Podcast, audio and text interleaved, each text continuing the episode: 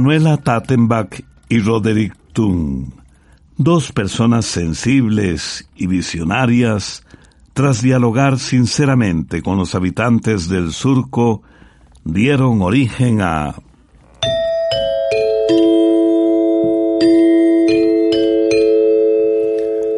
Oigamos la respuesta, el espacio del Instituto Centroamericano de Extensión de la Cultura. Con nuestro lema, comprender lo comprensible es un derecho humano. Hoy nos preguntan por la biografía de Selena. ¿Dónde está el puente más largo del mundo? Hoy vamos a darnos cuenta. ¿Qué otros nombres tiene el árbol llamado indio desnudo? Escúchenos también en Evox, en YouTube y en el Facebook de Oigamos la Respuesta a las 8 de la noche. Nos ubicamos en la comunidad de Pavas, al oeste de San José, capital de Costa Rica, para iniciar este recorrido. Un amable oyente de esa ciudad nos envía esta pregunta. ¿Cómo logró el padre Furé construir las esculturas de Rotenef? Oigamos la respuesta. Rotenef es un pueblo que está al noroeste de Francia. En el año de 1894, un sacerdote francés llamado Adolphe Julien Fouret se fue a vivir a ese pueblo luego de sufrir un accidente en el que perdió parte de su capacidad para escuchar y hablar.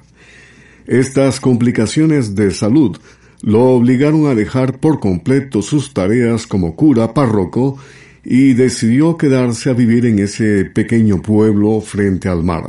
El abad Furé, como se le conocía, vivió en Rotenef hasta su muerte en 1910. Sin tener experiencia como escultor, el abad Furé decidió dedicar su tiempo a tallar figuras en las rocas de granito que estaban en una parte de la llamada Costa de Esmeralda. Su aislamiento le permitió pasar largas horas admirando las rocas que quizás formaban varias formas según las iluminara el sol. Primero hizo varios trazos a mano sobre el granito y luego fue tallando las rocas y así logró esculpir entre 200 y 300 esculturas. Furé pasó 25 años haciendo esas esculturas. Lastimosamente no pudo seguir, pues tuvo nuevas complicaciones de salud que no le permitían moverse con total facilidad y que, finalmente, le causaron la muerte. Junto a esta respuesta le estamos enviando varias fotografías de las esculturas de Foré. Debe ser algo maravilloso y hasta mágico llegar a esa costa francesa y ver en la piedra de los acantilados varias figuras con rostros, siluetas de animales que parecen lagartos o una mezcla de varios animales entre muchas otras figuras que se pueden ver en esas rocas de granito. Sin duda, Furé es un ejemplo de esa frase que dice, no te preocupes, ocúpate, pues en lugar de pasar sus días preocupándose o lamentándose por su enfermedad, Furé encontró una tarea que lo mantuvo muy activo durante muchos años y que le permitió crear maravillosas esculturas. De lunes a sábado, a través de diferentes emisoras y otros medios de comunicación, les transmitimos Oigamos la respuesta. Selena era casada. ¿Cuántos años tenía cuando la asesinaron? ¿Tenía hijos? Son las preguntas que nos ha hecho llegar la señora Margery Miranda Rodríguez desde Celaya Central en Nicaragua a través del WhatsApp. Escuchemos la respuesta. El nombre completo de Selena era Selena Quintanilla Pérez. Era cantante de música tejana, balada y cumbia. Se le conoció como la reina del Tex-Mex, que es un género de música norteña propia de la región fronteriza entre México y Estados Unidos. Los padres de Selena eran mexicanos, pero ella nació en Texas, Estados Unidos, el 16 de abril de 1971. Selena se casó en 1992 con Chris Pérez, quien era integrante de la banda a la que pertenecían. La pareja no tuvo hijos. Lastimosamente, tres años después, cuando la cantante apenas tenía 23 años, fue asesinada por Yolanda Saldívar, que era la presidenta de su club de fans y administradora de las tiendas de ropa de Selena. Actualmente Saldívar, de 61 años, cumple una condena de cadena perpetua por ese crimen en una cárcel de Texas, en los Estados Unidos. Selena se inició en el canto desde muy pequeña. Junto con sus hermanos formó el grupo musical llamado Los Dinos y Selena. Desde su primer álbum musical, Selena saltó a la fama internacional. En ese disco está la canción Como la Flor, que es su éxito más sonado. Otros de sus éxitos fueron las canciones Tú, solo tú, Amor Prohibido, Si una vez y No me queda más.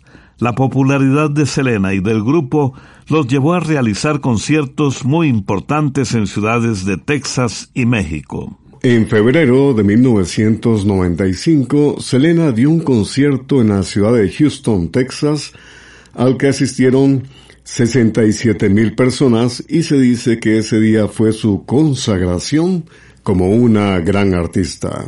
Como suele pasar con muchos artistas, la fama de Selena creció muchísimo después de su muerte. Incluso en 1997 se filmó una película de su vida titulada Selena. Además, recientemente se estrenó una serie producida por su propia familia en la que cuentan la historia de Selena. Esta producción se puede ver solamente en la plataforma de películas y series por Internet llamada Netflix.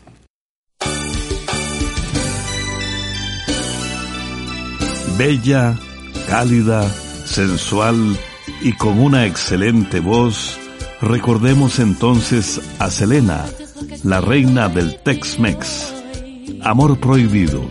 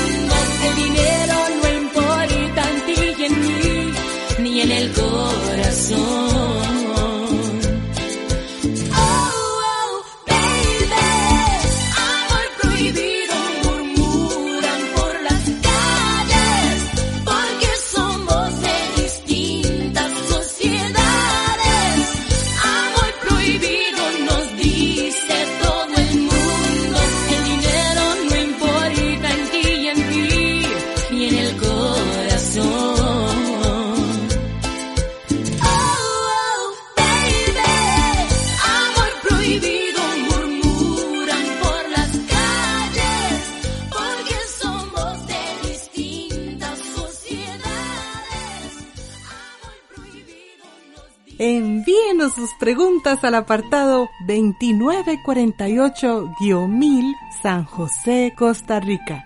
También nos puede contactar al correo electrónico isq.org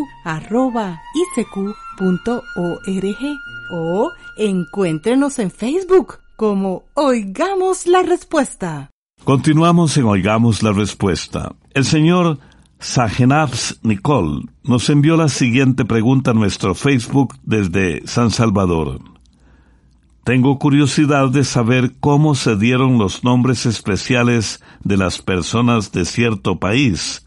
Por ejemplo, a los salvadoreños nos dicen guanacos, a los guatemaltecos chapines, a los costarricenses ticos y a los hondureños catrachos. Oigamos la respuesta. La forma oficial de llamar a las personas de distintos países se conoce como gentilicios. Por ejemplo, a la gente del Salvador los llaman salvadoreños. Pero aparte de esa forma oficial, existen otras maneras populares de llamar a las personas de un país que tienen que ver con diferentes historias y tradiciones. Por ejemplo, como usted lo menciona, desde hace muchos años a los salvadoreños se les dice guanacos. Algunos opinan que este nombre viene de la actitud curiosa por la que se conoce a los salvadoreños y relaciona esta curiosidad con un animalito bastante travieso y curioso que solo existe en América del Sur. Este animalito se llama guanaco y es pariente del camello, pero más pequeño. Pero hay personas que afirman que la palabra guanaco más bien proviene de unas reuniones que hacían los indígenas que vivían en el territorio de El Salvador antes de la llegada de los conquistadores. A esas reuniones las llamaban guanacax porque se hacían bajo unos árboles a los que llamaban con ese nombre. Y posiblemente a los habitantes de esa región terminaron por llamarlos guanacos. Ahora bien, en cuanto al nombre de chapines para los guatemaltecos, hace unos 500 años en Europa se pusieron de moda en España los zapatos llamados chapines. Eran unos zapatos montados sobre unas altas plataformas de corcho. Al principio servían para protegerse de la humedad y del lodo de los caminos, pero después las mujeres los usaron, los chapines, para parecer más altas. Con el tiempo las señoras ricas de Guatemala también usaron zapatos chapines que dieron origen al nombre con que hoy se conoce a los guatemaltecos. El nombre de ticos para los costarricenses nació durante la guerra de 1856 contra William Walker, cuando los costarricenses fueron a pelear a Nicaragua. Parece que a los nicaragüenses les llamaba la atención que los costarricenses tuvieran una manera especial de hacer los diminutivos. Por ejemplo, en lugar de patito dicen patico, carretica en vez de carretita o chiquitico en vez de chiquitito. Para finalizar, le diremos que a los hondureños les dicen catrachos porque en el año 1856, cuando Centroamérica combatía contra los filibusteros de William Walker, había un general que se llamaba Florencio Xatruch. Cuando este general, Florencio Xatruch, llegó con sus soldados a Nicaragua a pelear contra Walker, la gente decía, ya vienen los de Xatruch otros decían, ya vienen los catruch, hasta que esos soldados fueron conocidos como catrachos y finalmente se les dijo así a los hondureños. Estamos complacidos de acompañarles con el espacio Oigamos la Respuesta. Quiero saber del puente más largo del mundo, dónde se encuentra y cuántos países une. Es la pregunta que nos ha hecho llegar desde Upala a la Juela, Costa Rica, el señor Walter Rodríguez, a través de un mensaje de WhatsApp.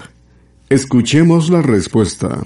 El puente más largo del mundo está en China. Fue inaugurado en el año 2011 y tiene una longitud de casi 165 kilómetros. El puente se llama Dayan Kunsha y lo comenzaron a construir en el año 2006. Para llevar a cabo este enorme proyecto fueron necesarios 10.000 trabajadores y se usaron 450.000 toneladas de acero. Sobre este largo puente se encuentra una línea del ferrocarril de alta velocidad que une a las ciudades de Pekín y Shanghái. El puente se llama Dangyang Kunshan y lo comenzaron a construir en el año 2006. Para llevar a cabo este enorme proyecto fueron necesarios 10.000 trabajadores y se usaron 450.000 toneladas de acero. Sobre este largo puente se encuentra una línea del ferrocarril de alta velocidad que une las ciudades de Pekín y Shanghái. En China hay otros tres puentes más que también se encuentran en la lista de los puentes más largos del mundo.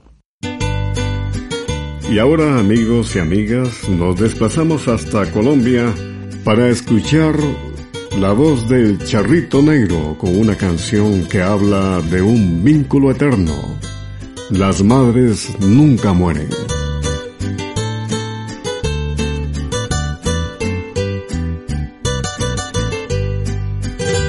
Las madres son benditas, las madres son muy bellas y son lo más hermoso que mi Dios ha creado tienen la lucidez de todas las estrellas. Las madres nunca mueren, lo tengo comprobado. El amor de las madres es puro y es sincero, tienen todas las mieles sus besos maternales. Como el amor de madre, no hay otro verdadero. Las pobres y las ricas, toditas son iguales.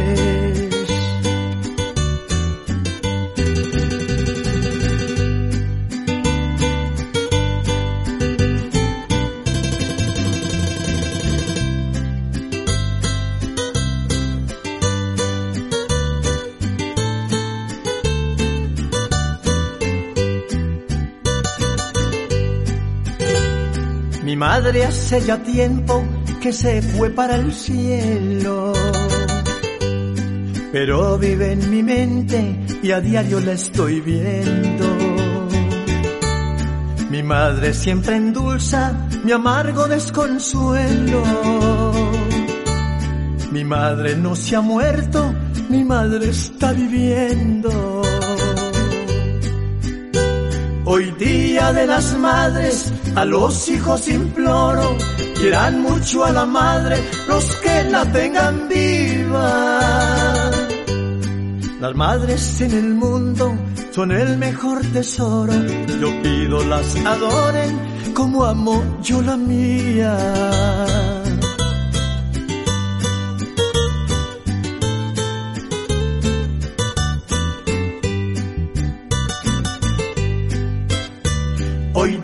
De las madres, a los hijos imploro, quieran mucho a la madre, los que la tengan viva. Las madres en el mundo son el mejor tesoro, yo pido las adoren como amo yo la mía.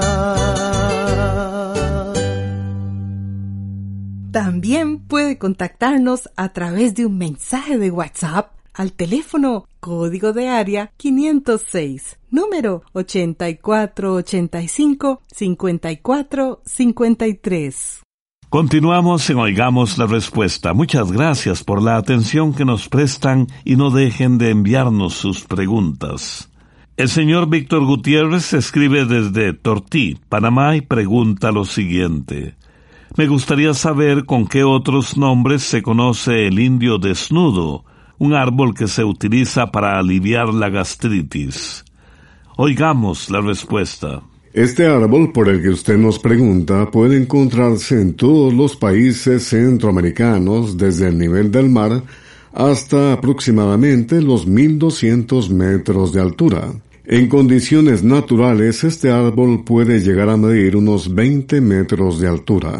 El árbol indio desnudo se reconoce fácilmente porque de la corteza se desprenden unas laminillas delgadas de color rojizo y por eso se le llama de esta manera a ese árbol. Sin embargo, en algunos lugares le llaman también karate, mulato, jinocuave, jiñocuavo, jiñote y caraña, y hay quienes le llaman árbol del turista, le dicen así, árbol del turista, porque dicen que les recuerda la piel de los turistas cuando se enrojece y descama después de haberse asoleado. El nombre científico de este árbol es Burucera simaruba. La ventaja de identificar una planta o árbol usando el nombre científico es que se evitan confusiones. Esto es importante sobre todo cuando una planta se piensa usar por sus propiedades medicinales. Como usted menciona, el indio desnudo lo recomiendan principalmente para tratar la gastritis. Para esto se usa la corteza seca y limpia. Se toma un cuadrito de corteza de unos 7 centímetros por cada lado, se corta en pedacitos y se deja remojar durante unas ocho horas en el tanto de una botella de agua. Después se pone al fuego y apenas empieza a hervir se apaga y se guarda en la nevera. No debe dejarse hervir porque si se deja hervir la corteza suelta sustancias que más bien pueden resultar dañinas. De este remedio se toma una taza dos o tres veces al día antes de las comidas. Pero es importante recordar que no deben tomarlo las mujeres embarazadas ni los niños menores de 7 años. Managua, Nicaragua.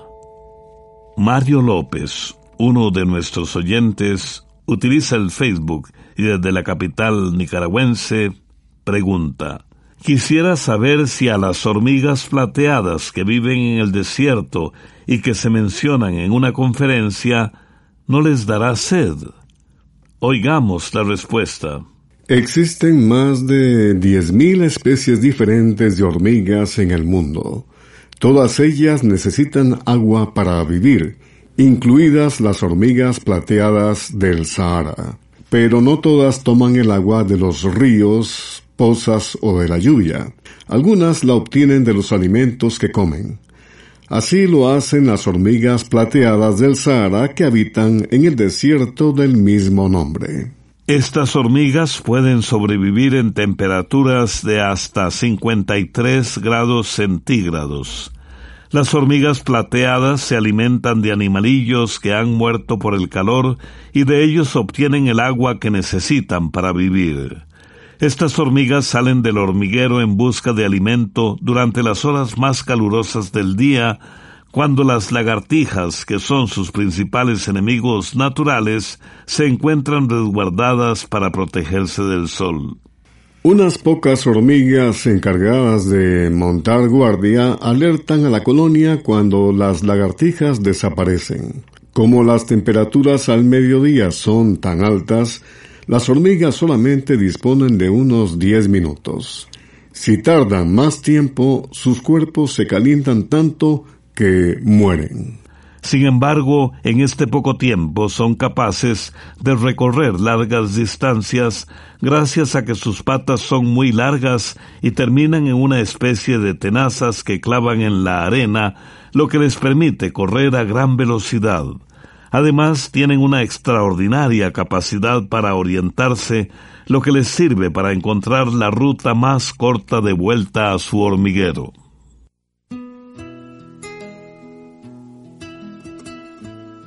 Una canción de una sensible situación social. Ali Primera de Venezuela nos interpreta Techos de Cartón.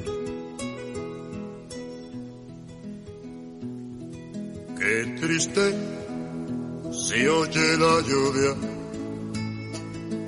en los techos de cartón. Qué triste vive mi gente en las casas de cartón. Viene bajando el obrero, así arrastrando los pasos por el peso del sufrir. Mira que mucho sufrir. Mira que pesa el sufrir. Arriba, deja la mujer preñada, abajo está la ciudad y se pierde en su maraña. Hoy es lo mismo que ayer, es su vida sin mañana.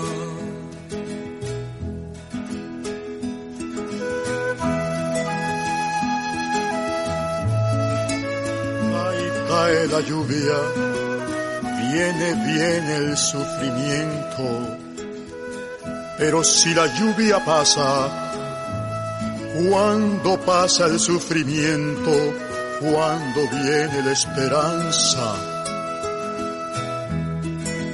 Niños color de mi tierra, con sus mismas cicatrices, millonarios de lombrices. Y por eso, qué tristes viven los niños las casas de cartón. Qué alegres viven los perros, casa del explotador. Usted no lo va a creer, pero hay escuelas de perros y les dan educación pa' que no muerdan los diarios, pero al patrón hace años, muchos años, que está mordiendo el obrero.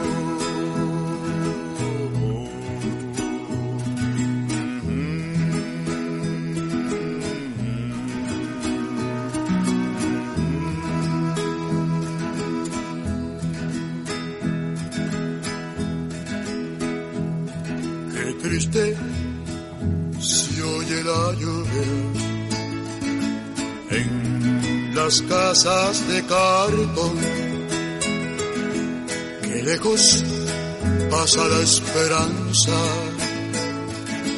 de los techos de cartón.